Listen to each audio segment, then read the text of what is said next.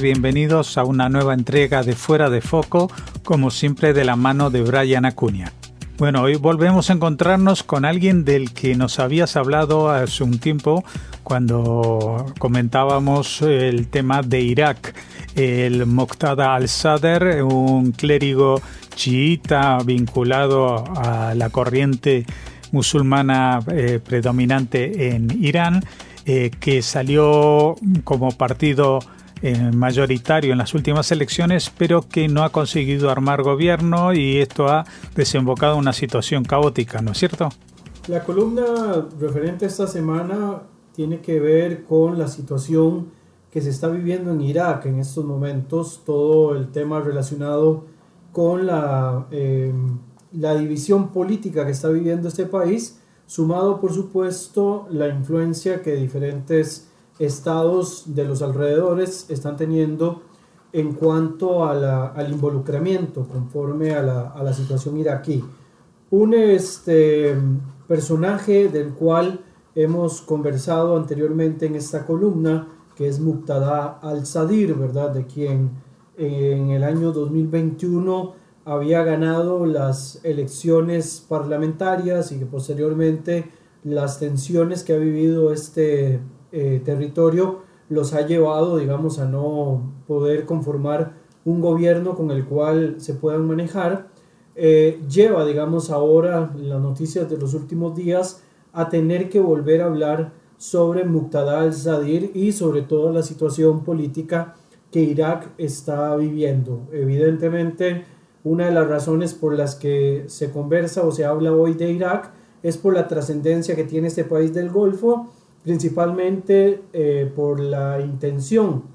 de la República Islámica de Irán de ampliar su rango de influencia en este territorio, ¿verdad? En lo que se ha denominado en algún momento la media luna chiita. Ya hemos hablado en algún otro momento sobre esta eh, intención iraní dentro de su política exterior de expandir la ideología eh, chiita desde el punto de vista iraní y por supuesto, ah, dadas las circunstancias que están ocurriendo en los últimos días, no solamente con las tensiones a las cuales ya de alguna forma lastimosamente el territorio iraquí se ha tenido que ir acostumbrando, sino otros temas relacionados con el acuerdo nuclear de Irán y con eh, las movidas políticas y militares que Irán hace en países como Siria, como Yemen, el Líbano, ¿verdad? Y su influencia en el mundo palestino es que hemos tomado la decisión, o he tomado la decisión de poder hablar un poco sobre la situación actual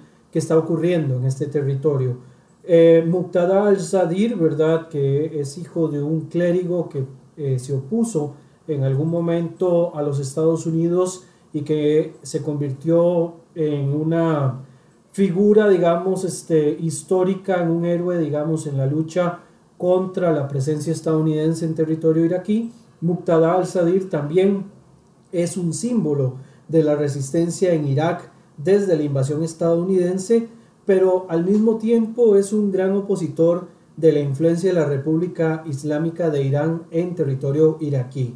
Para Muqtada al-Sadir, uno de sus lemas básicos, es decir, que Irak pertenece a los iraquíes y de esta forma eh, se opone a cualquier influencia extranjera que intente extender sus eh, políticas externas en territorio iraquí utilizándolo como una plataforma para la expansión geopolítica. Incluso de alguna manera al-Sadir ha tenido eh, algunas posiciones muy cercanas a la, a, la enseñanza islámica chiita de la escuela de Nayaf y las zonas de Kerbala, ¿verdad? Donde eh, se concentra una de las escuelas más importantes del pensamiento chiita eh, a nivel eh, histórico.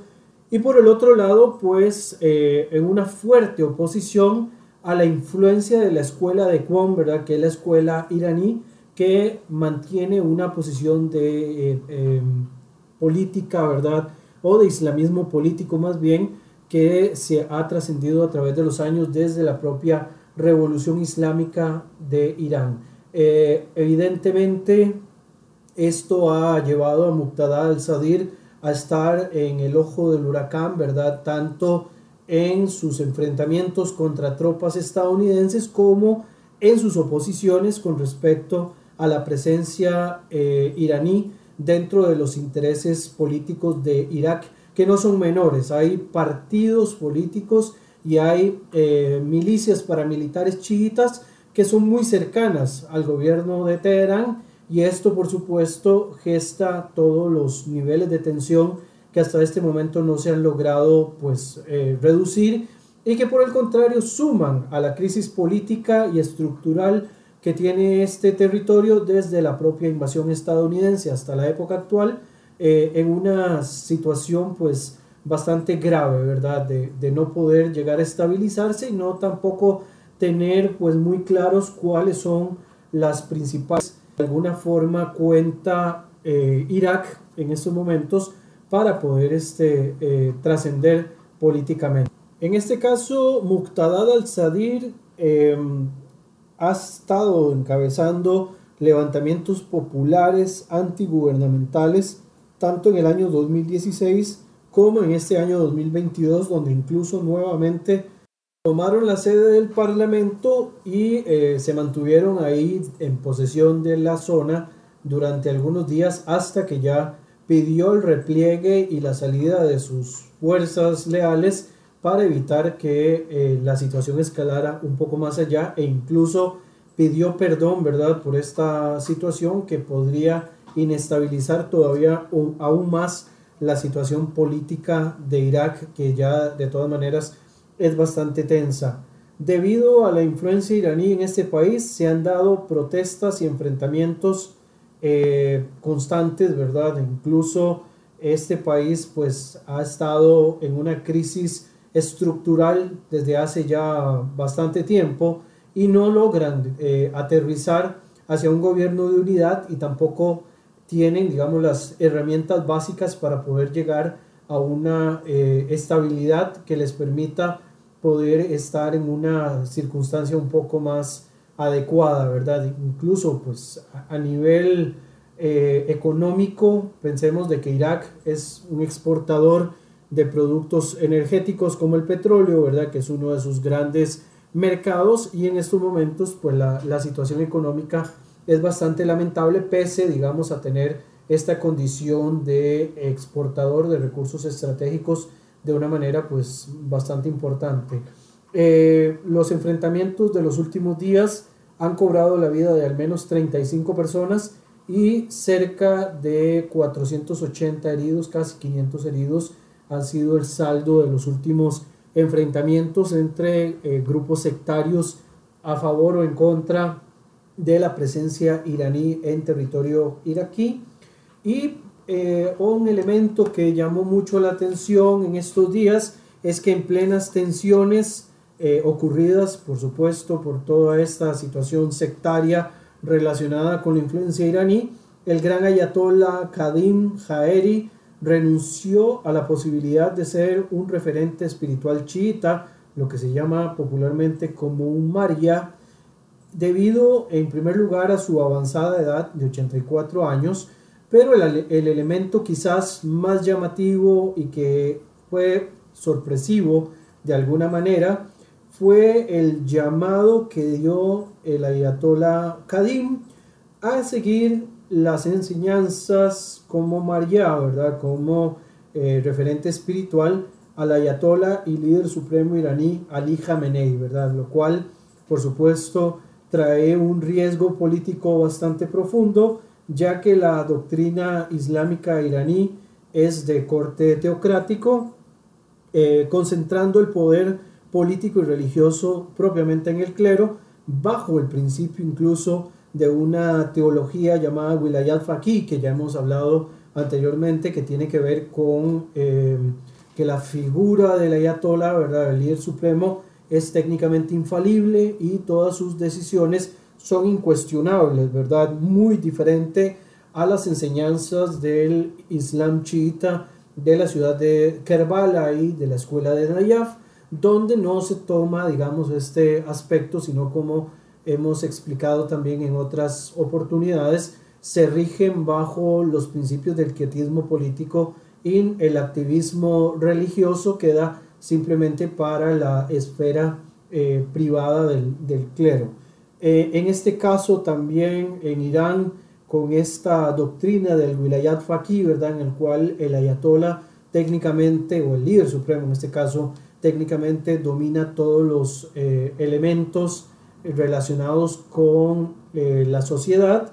hay un activismo político religioso muy evidente donde además es invasivo de la vida civil, ¿verdad? A pesar que como lo hemos mencionado, la población iraní en su mayoría son laicos, eh, el control que tienen los religiosos hacen que incluso estos temas asociados directamente con, eh, con la parte civil y con la vida eh, de todos los ciudadanos sean, digamos, este, invadida por las normas religiosas y que incluso la, la, oposición desde el punto de vista liberal del pensamiento libre, filosófico y demás, sea controlado por el régimen y sea reprimido cuando va en contra de las normas religiosas que impone el clero.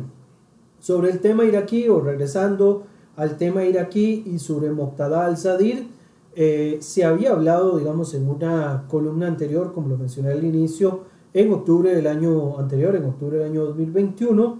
Es un tema que retoma la importancia porque Irak es uno de los terrenos donde los iraníes quieren mantener su influencia o ampliar la influencia ya existente, ¿verdad? Donde evidentemente es trascendental fortalecer los contrapesos que fueron quebrados durante la invasión estadounidense del año 2003. Un aspecto que incluso he mencionado también en columnas anteriores como uno de los principales problemas de la influencia o el crecimiento de la influencia iraní se dio producto de esta decisión de los Estados Unidos de invadir territorio iraquí, eh, sacar en aquel momento a Saddam Hussein del poder y de permitirle a Irán tener un terreno ampliado, ¿verdad?, para poder expandir sus principios ideológicos, ¿verdad? Entonces, de alguna forma Irak sigue siendo ese territorio donde se traslada la lucha ideológica para intentar em, pues conservar la influencia árabe mayoritaria dentro de la zona, ¿verdad? Desde un punto de vista étnico-lingüístico y que por el contrario los elementos asociados a la religión y principalmente al chiismo no tengan un peso tan determinante como si, digamos, podría eh, ocurrir en el caso en el que las milicias pro-iraníes terminen asumiendo un rol de poder mayor al que ya tienen en estos momentos en territorio iraquí. Aún así, en cuanto a este tema iraquí, es importante destacar de que el presidente Barham Saleh, ¿verdad? que es, eh, del, es parte del pueblo kurdo en Irak, ¿verdad? que por un tema constitucional el presidente del estado del país es directamente eh, de la comunidad kurda. Hizo un llamado en algún momento durante esta época de tensiones para impulsar elecciones anticipadas, ¿verdad? Como la salida más efectiva de, eh, para poder evitar de alguna forma que las conflagraciones y los enfrentamientos sigan minando todavía mucho más la eh, confianza que existe entre el pueblo y que además sigan llevando a enfrentamientos tribales y a choques que finalmente pues sean más dañinos para la estabilidad eh, pues estructural del territorio iraquí. La misma posición asumió el patriarca de Babilonia, Luis Rafael I, ¿verdad? preocupado por la lucha sectaria que sigue marcando el destino del país que se debate entre estar supeditado a la influencia occidental, principalmente del gobierno estadounidense, que es uno de los gobiernos que más se involucra en la situación iraquí,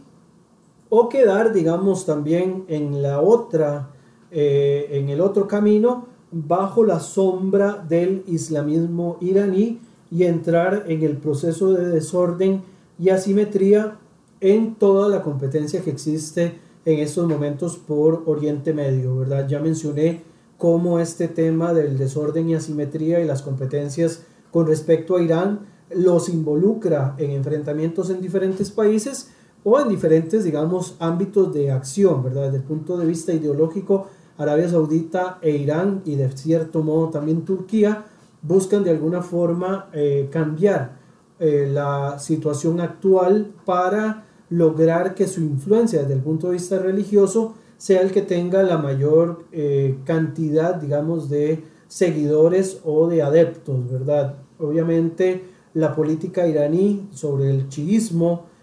islamista político que ellos practican tiene quizás la desventaja de que son una minoría, pero eh, no son una minoría quieta o no son una minoría que pueda ser tomada a la ligera porque de poder expandir su influencia y de lograr incluso en algún momento, especulativamente hablando, el dominio sobre los lugares sagrados del Islam, ya sea eh, Meca y Medina, que en su momento están en manos de Arabia Saudita, se ve complicado de que pueda haber un cambio, pero incluso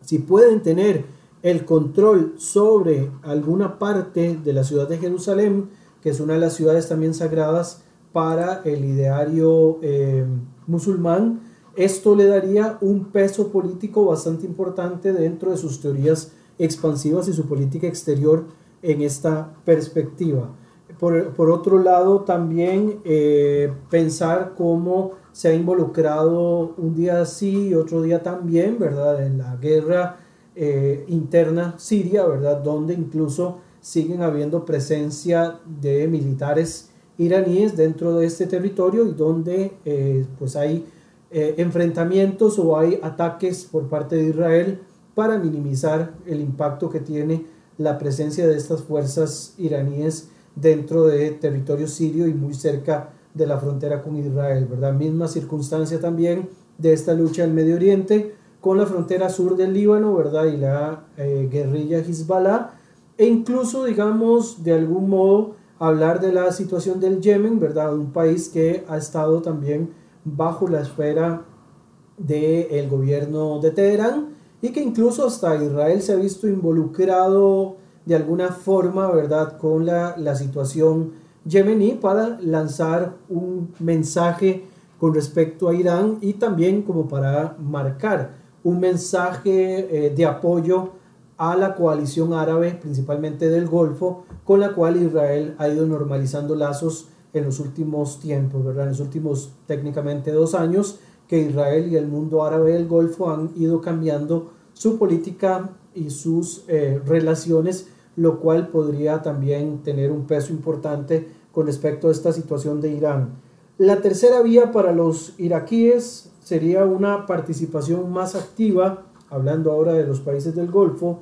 eh, con respecto a estos gobiernos, ¿verdad? Para lograr así un poco más de influencia del mundo del Golfo sin que esto incurra en una intromisión en la política interna iraquí, ¿verdad? Esto podría, digamos, pesar a través de dinero de inversión para reconstrucción del país y por el otro lado también tener la posibilidad de em,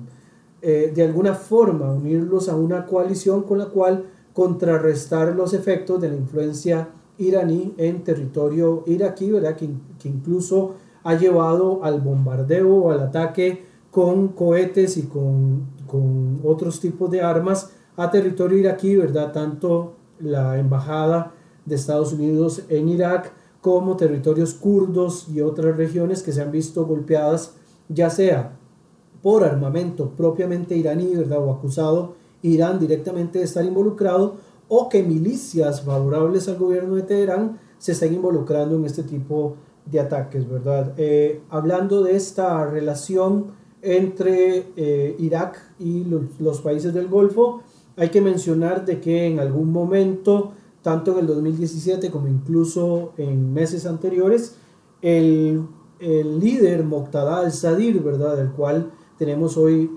la base principal de esta columna, se reunió en algún momento con los dos líderes más importantes actualmente del Golfo, como lo son el príncipe heredero de los Emiratos Árabes, Mohammed bin Zayed al Nawad, y por el otro lado, Mohammed bin Salman, ¿verdad? Que son los dos príncipes más importantes en estos momentos en el mundo del Golfo, quizás bin Zayed en estos momentos con una eh, importancia mucho mayor, logró de alguna forma inversión o eh, donaciones también de dinero de los países del Golfo hacia Irak para eh, poder mitigar un poco el impacto económico que vive este territorio. Y por el otro lado también este acercamiento podría eventualmente pues ir cambiando esta dinámica de la intromisión de Irán en territorio iraquí. Bin Zayed propiamente ha sido muy claro en la importancia de un Irak que siempre se encuentre dentro de la esfera del mundo árabe y así evitar que la influencia de Teherán llegue hasta el gobierno de Bagdad. El país como tal, Irak, tiene una mayoría de población de origen árabe, pero la mayoría de la población también es de religión musulmana chiita. Entonces, esta declaración de Bin Zayed aboga, digamos, por una identidad más asociada al espíritu panarabista, ¿verdad? o al nacionalismo árabe, que propiamente asociado a la identidad religiosa más marcada, que en este caso sería la identidad eh, chiita. Eh, por otra parte, también eh, es importante señalar de que logrando, digamos, esta unión desde esta perspectiva, evitaría que eventualmente el país caiga en una situación un poco insostenible y que el sectarismo, la división política y la influencia geopolítica del entorno los afecte todavía mucho más y los lleve a una, a una situación de quiebre. Falta un elemento en la ecuación, por supuesto, de análisis y es Irak junto con los países del Golfo y un tema que eh, me gustaría agregar que es la situación de los acuerdos de Abraham. Hay que mencionar de que Irak también, como parte de los países del Golfo, en algún momento se manifestaron los, líderes iraquíes con respecto a el acuerdo eh, entre los países del Golfo e Israel. Y a esto digamos se vino una eh, resolución o una ley que se firmó en mayo de este año 2022 donde criminaliza y pena con cadena perpetua o muerte la normalización de eh, ciudadanos iraquíes o de miembros del gobierno iraquí con Israel, ¿verdad? Una ley que podría ser considerada bastante drástica y que incluso promueve el odio antisemita, ¿verdad? Porque al, digamos, generar esta ley, que es una ley incluso que ya venía del año 69, pero que se amplía en este año 2022 debido a la preponderancia de los acuerdos de Abraham, lo que busca es no solamente mantener la posición iraquí de apoyo a la causa palestina, sino incluso tratar de que al acercarlo a, a una medida parecida a los acuerdos de Abraham, como ya lo están haciendo otros países, incluso Arabia Saudita, ¿verdad? Esto pueda llevar a una situación de tensión todavía mucho mayor con respecto a la participación de Irán.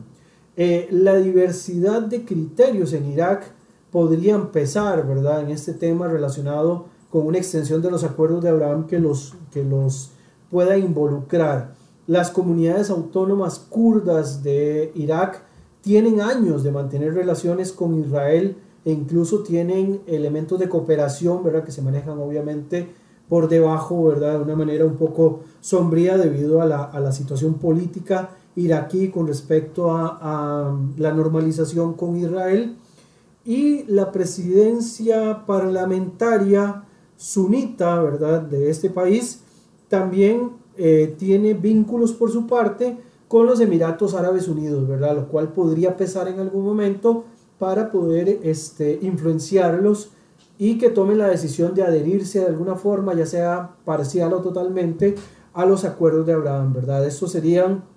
señales que de alguna forma podrían marcar la otra alternativa para conseguir eh, recursos, ¿verdad? Reconstruir el país, lograr bloquear de alguna forma a Irán sin involucrarse directamente con los Estados Unidos o con el mundo occidental, del cual, digamos, se le acusa de tener una eh, circunstancia bastante agravante con respecto al mundo, al mundo árabe, ¿verdad? Y al mundo iraquí principalmente pero las presiones políticas que pueda tener a lo interno Irak eh, podrían detener cualquier proceso en el cual de alguna forma, de manera directa o indirecta, los lleven a una normalización con Israel.